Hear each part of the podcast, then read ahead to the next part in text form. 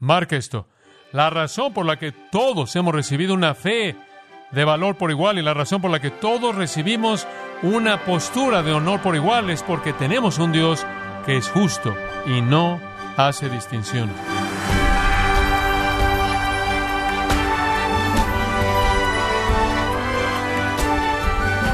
Muy agradecidos, estimado oyente, por su sintonía en este su programa Gracias a vosotros con el pastor John MacArthur. Quizás usted puede identificarse con aquellos que olvidan algo tan importante como la fecha de nacimiento de uno de sus hijos, o algo simple como lo que almorzó el día de ayer. Ahora bien, olvidar algunas de esas cosas puede que traiga confusión o en el peor de los casos pena o vergüenza, pero que verdades espirituales pueden traer mucho más que vergüenza si las olvidamos. Hoy el pastor John MacArthur en la voz del pastor Luis Contreras nos enseñará algunas verdades bíblicas que no puede darse el lujo de olvidar en la serie Recordando lo que no hay que olvidar en gracia a vosotros. Acompáñame por un momento al octavo capítulo de Deuteronomio. Deuteronomio capítulo 8, versículo 2. Vea el versículo 1 en primer lugar. Todos los mandamientos que yo te mando este día los guardarás para que vivas y te multipliques y entres y posees la tierra que Jehová juró darle a tus padres. Ahora observa esto. Y tú qué? te acordarás. Moisés está ahí para decirle al pueblo que se acordara. No es ninguna verdad nueva, es motivarlos acerca de la verdad antigua. Recuerda toda la manera en la que Jehová tu Dios te guió. Ve el versículo 11. Guárdate que, que, no te olvides de Jehová tu Dios al no guardar sus mandamientos y sus ordenanzas y sus estatutos que yo te mando este día? No sea que cuando hayáis comido y estéis saciado y hayas construido buenas casas en las que viváis, y cuando tus ganados y tus rebaños se hayan multiplicado, y tu plata y tu oro se hayan multiplicado, y todo lo que tengas sea multiplicado, entonces tu corazón se haya levantado y te olvides de Jehová. La prosperidad es su propia maldición, ¿sabía? Hace que sea tan fácil que olvidemos. Regresa a Deuteronomio capítulo 4, y en todo el libro de Deuteronomio, como puede ver, es una preparación para el pueblo de Dios para que entre a la tierra. Todo esto es una preparación para que ellos vivan para la gloria de Dios en el lugar de la promesa. Y esta es la clave. Deuteronomio 4, 5. Aquí te he enseñado estatutos y ordenanzas, así como Jehová mi Dios me mandó, para que las hagas en la tierra que vas a entrar a poseerla. Guárdalos y hazlos, porque esta es tu sabiduría y entendimiento a los ojos de las naciones que van a oír todos estos estatutos y dirán, ciertamente esta gran nación es una nación sabia y un pueblo entendido, porque ¿qué nación hay tan grande que tiene a Dios tan cerca de ellos como Jehová nuestro Dios está en todas las cosas en las que le invocamos? ¿Y qué nación es tan grande que tiene estatutos y ordenanzas tan justos como es toda esta ley que te he puesto frente a ti este día? Solo guárdate y guarda tu alma diligentemente, no sea que olvides. Deuteronomio capítulo 6, versículo 12. Entonces, ten cuidado, no sea que olvides. En el Salmo 119 hay un versículo maravilloso en algún lugar que debería escribir en su Biblia. Es el 119, 16. Simplemente la última oración, escúchela. No necesita buscarlo, simplemente escuche. Salmo 119, 16. No olvidaré tu palabra. No olvidaré tu palabra. En Proverbios 3, el Padre dice, Hijo mío, no te olvides de mi ley, sino que tu corazón guarde mis mandamientos. Isaías 51:13 nos advierte a no olvidar. Hebreos 6, Santiago 1, Apocalipsis 2 nos llama a recordar. Nehemías 4, Nehemías llamó a su pueblo a recordar. Primero de Crónicas 16, versículos 12 y 15 nos llaman a recordar. Y creo que hay una palabra especial en Eclesiastés 12.1 acerca de esto. Escuche lo que dice. Acuérdate de tu Creador en los días de tu juventud. ¿Sabe una cosa? Cuando la mente es joven y está fresca, entra la información y si es piadosa y la repetición de los años construye sobre eso, hay una seguridad para la edad avanzada en la piedad. Y si usted olvida a Dios cuando es joven, el cerebro se vuelve dominado y lleno de todas las cosas del mundo. Es tan difícil volver a aprender la verdad espiritual. Oh, es tan difícil. Comience cuando usted es joven. Y después él procede a describir la edad avanzada y todos sus problemas y todas sus debilidades y lo frágil que es. Y aparentemente Salomón realmente no aplicó esto cuando él era joven y entonces en su edad avanzada lo único que podía decir, vanidad de vanidades, todo es vanidad. Asegúrese de hacerlo mientras que usted es joven. Entonces Pedro se ve a sí mismo como yo me veo a mí mismo. Regrese conmigo a 2 de Pedro capítulo 1. Uno que es enviado por Dios para recordarle, para recordarle. Tomo la exhortación de la gente en este país a seguir haciendo lo mismo, seguir predicando los mismos mensajes. Dile a tu congregación que siga siendo la misma congregación, que tus ancianos sigan haciendo las cosas que están haciendo, como una palabra del Señor instruyéndonos en el ministerio de recordar.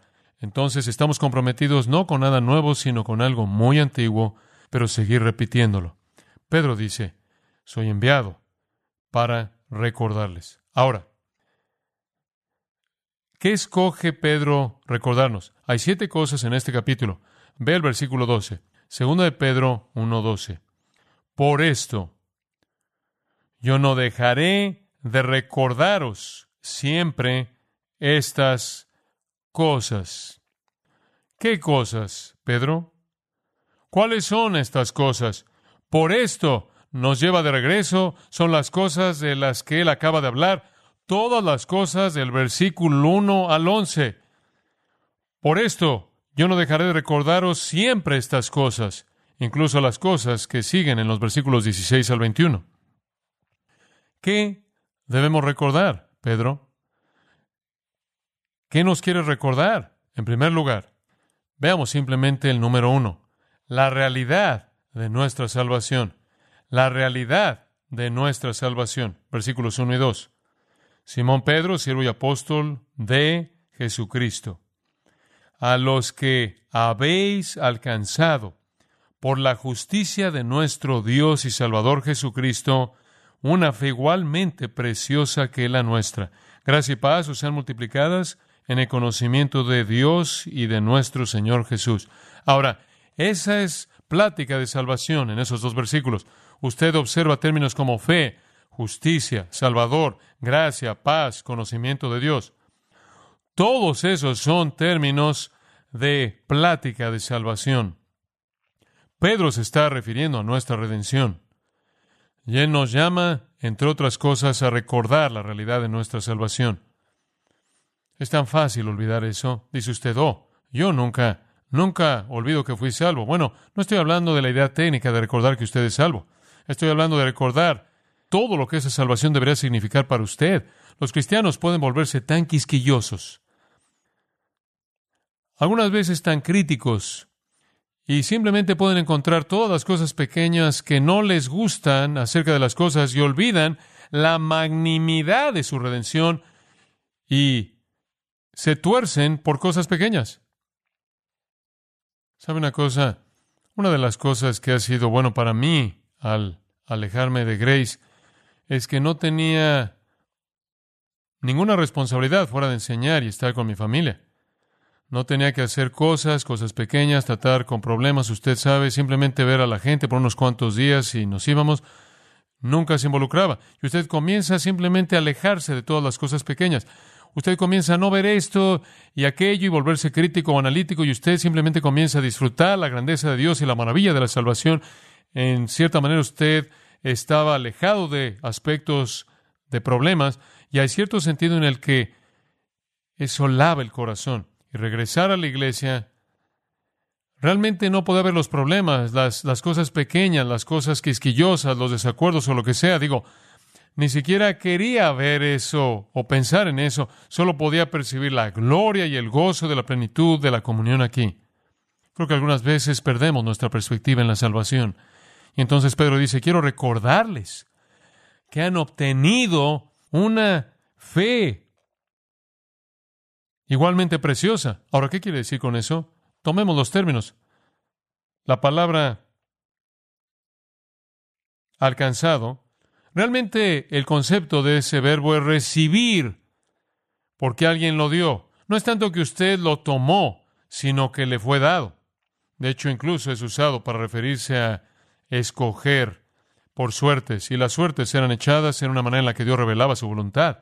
Entonces es la idea de una distribución divina. Él está diciendo, les estoy escribiendo ustedes que han obtenido una fe como una distribución divina. Ahora ese es un concepto tremendo.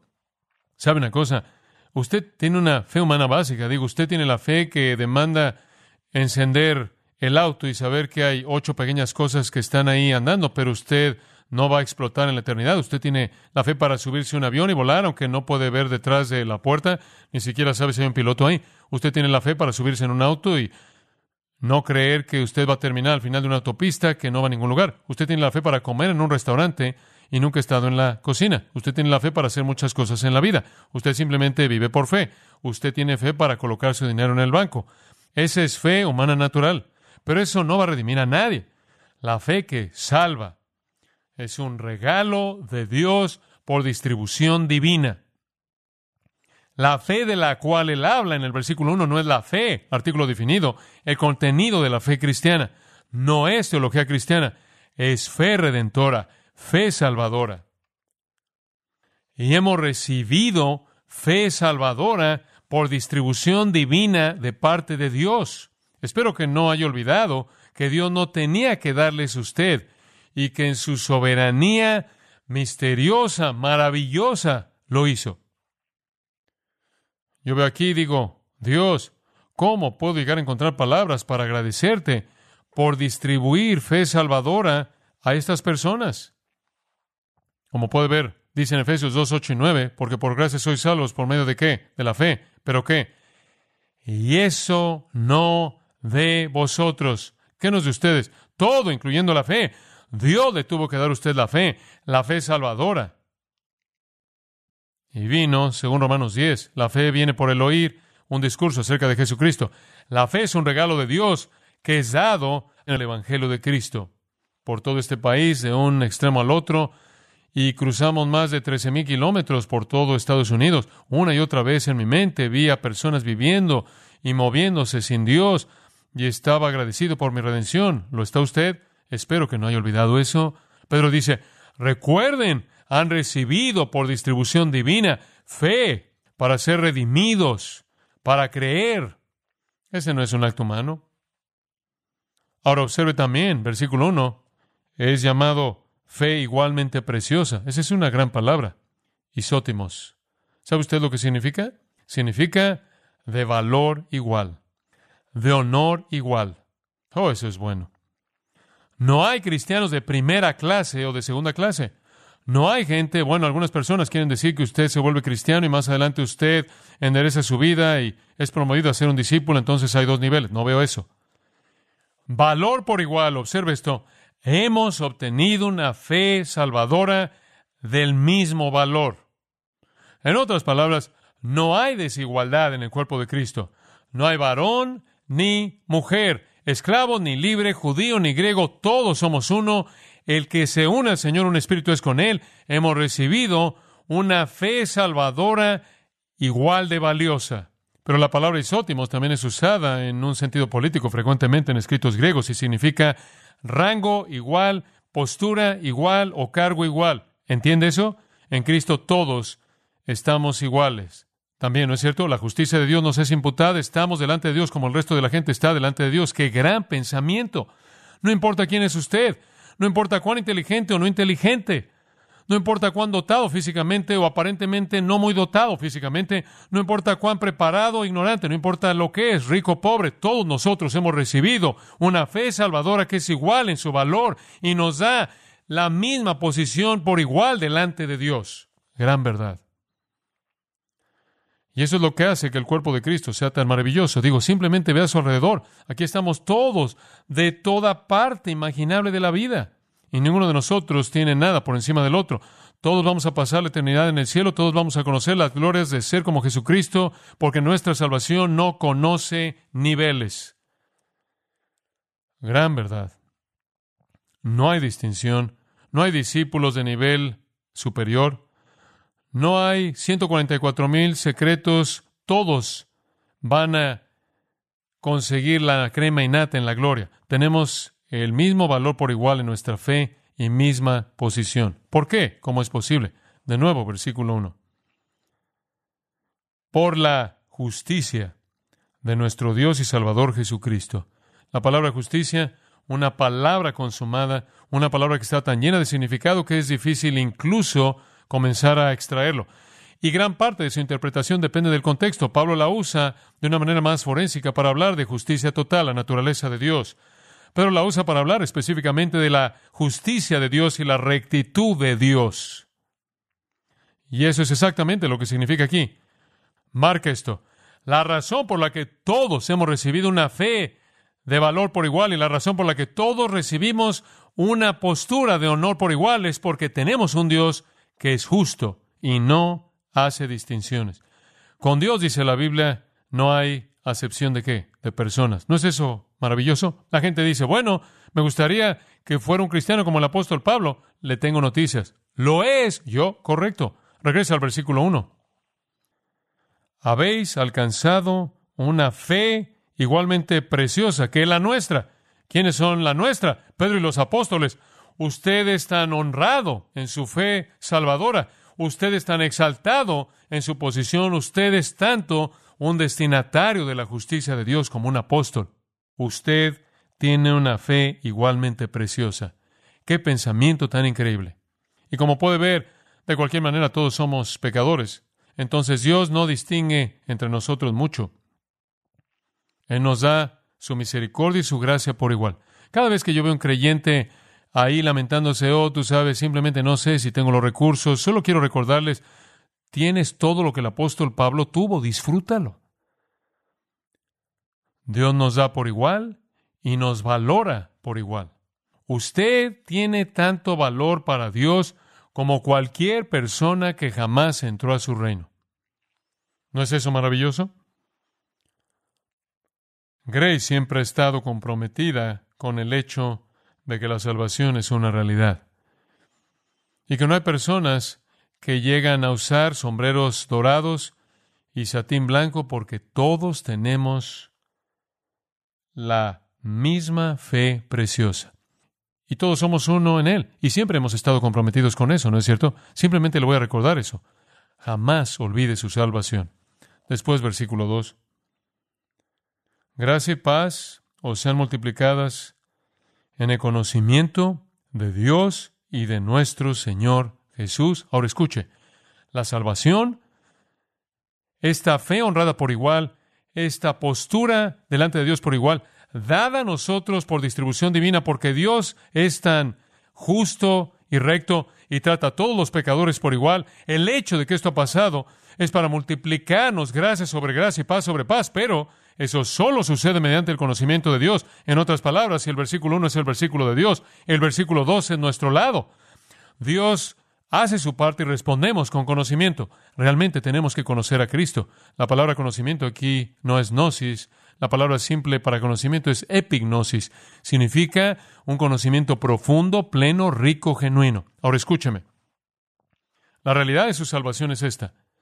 Usted ha recibido por parte de Dios mediante distribución divina una fe preciosa igual al resto de la fe salvadora que le da a usted una posición perfecta en Cristo igual a la de los otros en Cristo.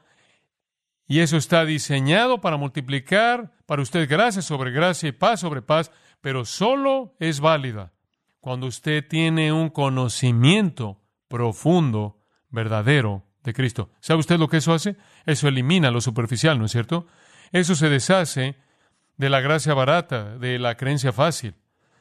Hay mucha superficialidad. Pero Él está diciendo, Cuando el conocimiento profundo está ahí, entonces la fe real está ahí. Y esa es simplemente nuestra parte en esto. Me gustaría que tuviéramos tiempo de cubrir esto parte por parte, pero permítame tan solo mostrárselo.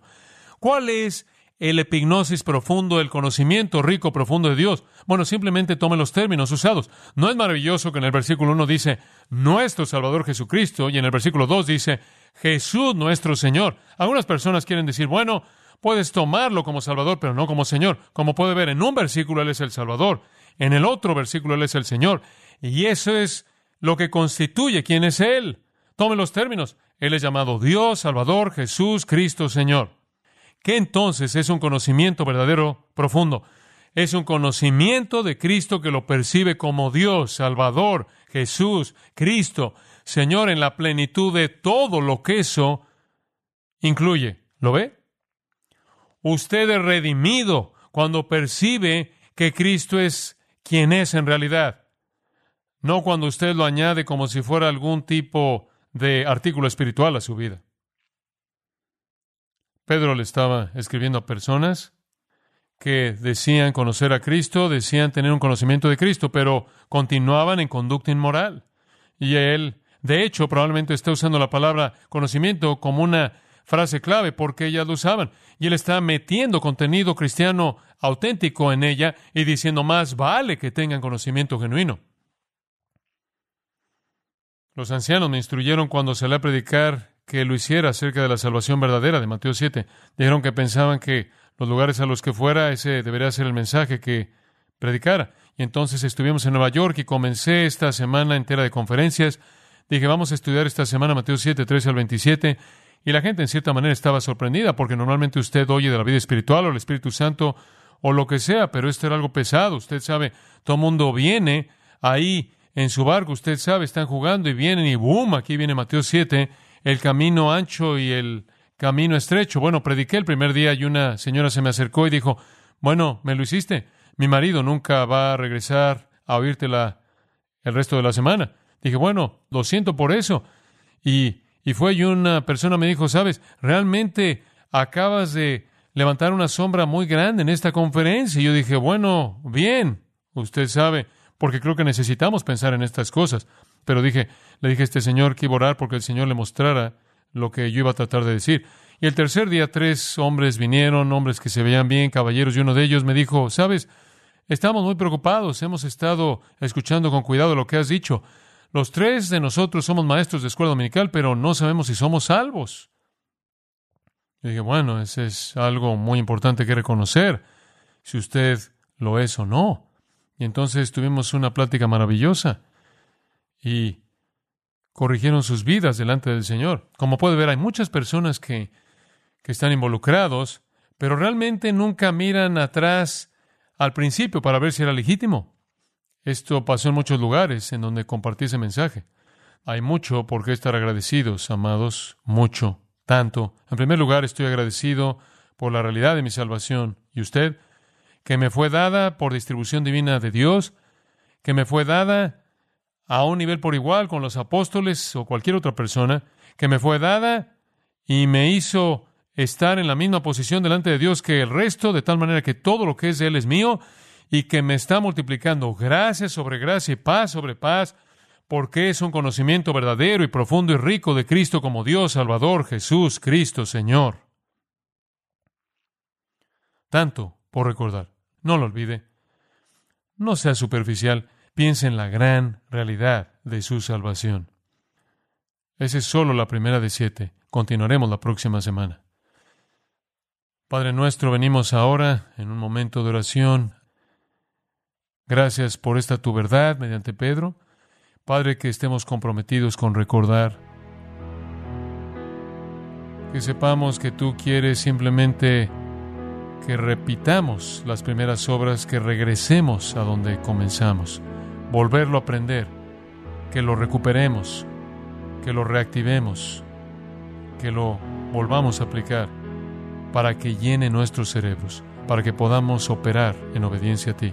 Y Señor, sabemos también que hay algunas queridas personas que no conocen a Cristo, nunca han abierto sus corazones a Él, no tienen el conocimiento profundo, el conocimiento rico, el conocimiento verdadero.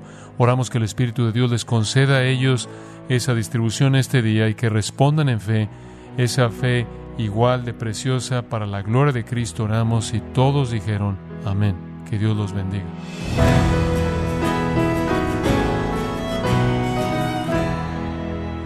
De esta manera el pastor John MacArthur nos enseñó la importancia de recordar las verdades que Dios nos ha revelado, comenzando por la grandeza de la salvación que existe en Cristo Jesús.